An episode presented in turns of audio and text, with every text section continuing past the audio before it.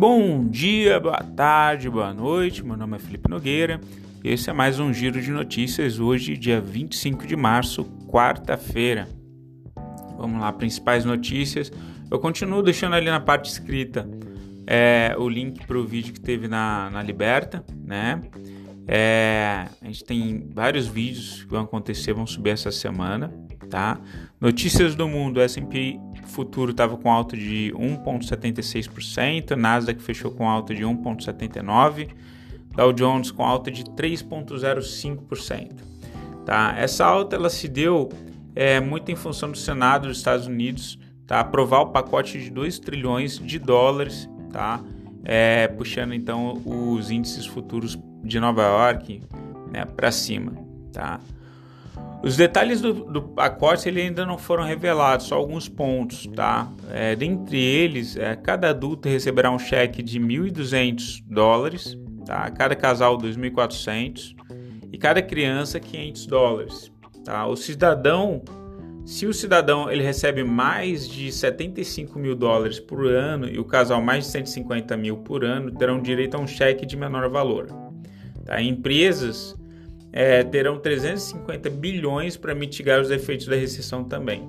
Além disso, o Fed ele anunciou na última segunda novos estímulos para dar suporte à economia dos Estados Unidos, tá? como a compra ilimitada de títulos para manter os custos de empréstimos baixos. Notícias da Ásia. O índice Nikkei fechou com estava com uma alta de 8.04%, o COSP da Coreia do Sul de 5.89%, Hansen de 3.81% e Xangai com uma alta de 2.17%, tá? Xangai, China que retomou fortemente o consumo de aço, tá? É tanto para consumo para produção industrial quanto para investimento em infraestrutura. Tá? O, a Coreia do Sul eles anunciaram um pacote de 80 bilhões de dólares para socorrer as pequenas e médias empresas. Tá? A China informou que está preparada para afrouxar o bloqueio, o bloqueio de Wuhan, né, que é o epicentro da, da gripe chinesa. É, tendo visto que eles também não estão apresentando mais novos casos. O Japão, o SoftBank do Japão anunciou a recompra das suas ações de 41 bilhões de dólares, no valor de 41 bilhões de dólares. Tá? Notícias da União Europeia: o estoque 600 estava com alta de 5,11%, o DAX alemão de 3,85%, o FTSE do Reino Unido de uma alta de 4,45%, o CAC 40 da França uma alta de 4,33%, a FTSE MTB da Itália uma alta de 4,46%.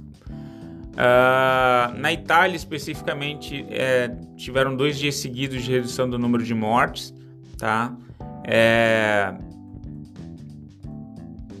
a, a, o último informe, informe foi de 743 mortes e um total na Itália de 6.820. A Itália que tem a população, uma das populações mais velhas da Europa, o maior índice de fumante junto com alguns países do leste europeu uh, e onde tem a população médica mais velha. Então, eles foram muito afetados uh, em função disso. E também pelo fato de que quando se, uh, se estabeleceu a quarentena, inicialmente, os italianos eles não levaram a sério.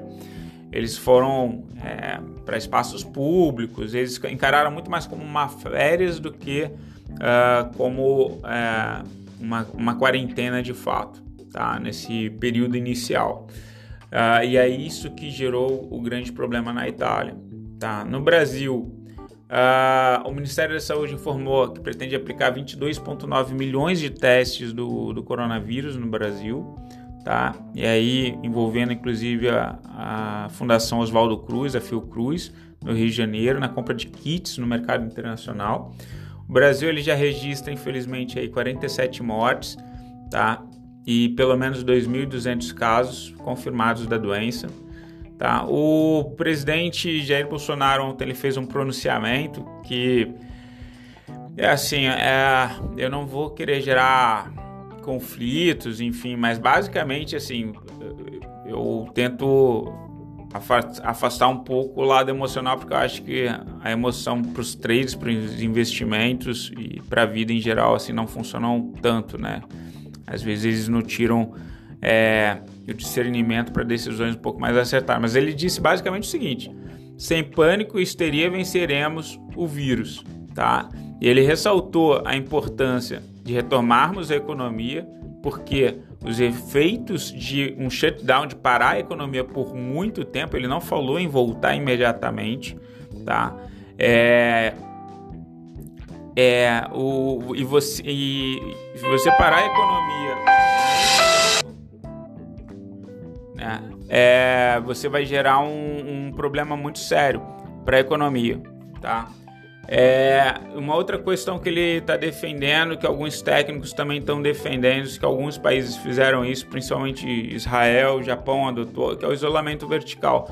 É, o isolamento, né, até depois dá uma olhada, por exemplo, na câmeras de trânsito do, do Japão, de Tóquio, para você ver o movimento de pessoas.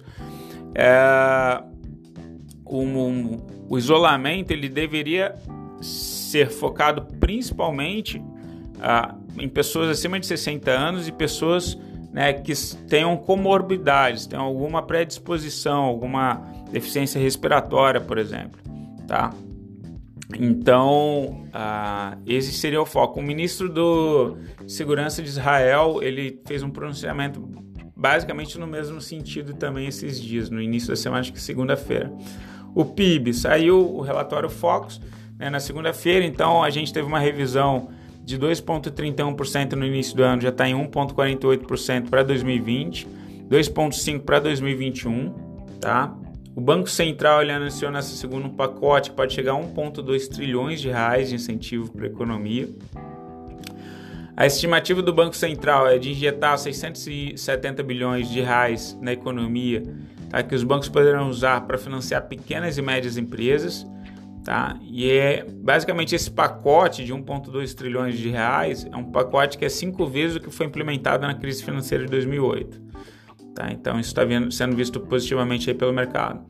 O IPCA, a inflação, o índice começou o ano com 3,56%, ele já foi revisto para baixo, está em 3,04%. Tá? Então as pessoas consumindo menos do que o esperado e manteve-se aí 3,6 para 2021. Na verdade, teve uma correção de 3,6, é, 65, caiu para 3,6%. Tá? O IPCA 15, é, divulgado pelo IBGE ontem, ele teve uma alta de 0,02%, enquanto que o mercado previa uma alta de 3,67% inicialmente.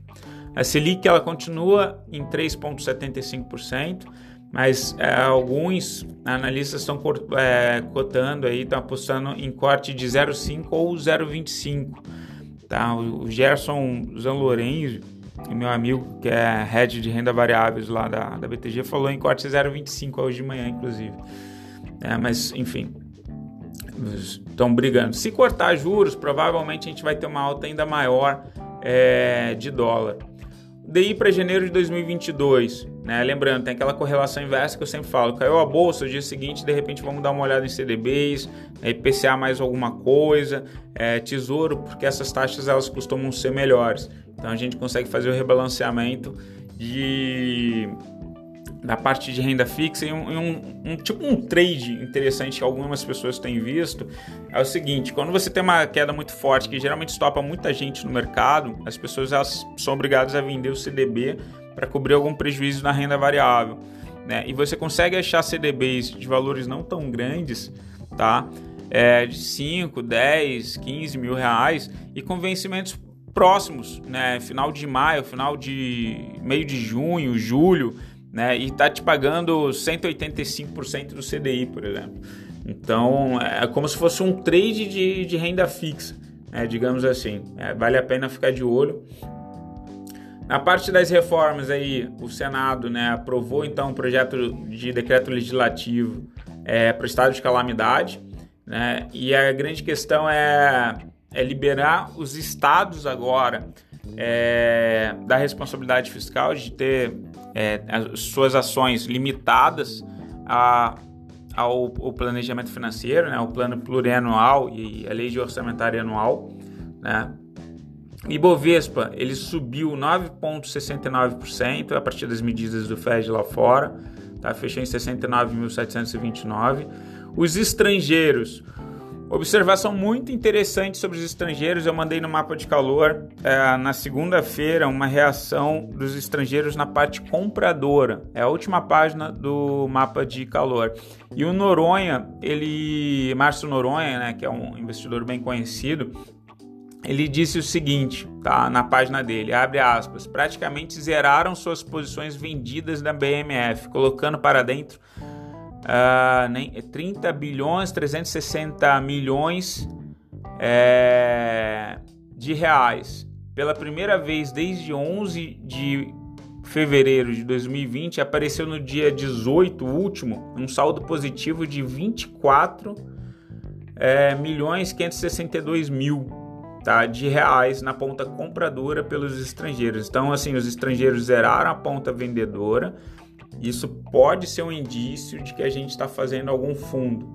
Tá? O dólar futuro para abril ele recuou 1,42%, fechou em R$ 5,077, enquanto o dólar comercial caiu 1,12%, fechou em 5,082 na compra e 5,0808 na venda. Tá? A projeção pelo relatório, relatório Focus do dólar ficou em R$ 4,50 para 2020 eles revisaram também para 2021, fechando em R$ 4,29. Notícias corporativas. A Petrobras é, informou na noite de ontem que fechou um contrato de 350 milhões para compra e venda de asfalto com a extratura. Tá? A B3SE3, a B3, né? A Bolsa, é a empresa que já pagavam taxas a B3 para abrir capital poderão fazer a oferta de ações até 2021. Tá? A Centauro fechou lojas por tempo indeterminado devido ao coronavírus. Tá? É neve. É, Neva mudou estratégia de financiamento para negócios com a Tietê. Tudo isso tem os links das notícias, tá? Na parte escrita.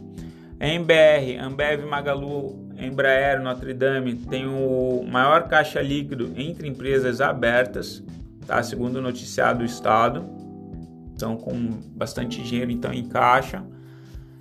É, Embraer, acordo com a Embraer continua estrategicamente importante, diz Boeing, então reportagem da Reuters. HPV3, né, no ramo de saúde, os resultados da HP Vida em meio coronavírus há espaço para otimismo, tem uma reportagem na Exame, tá?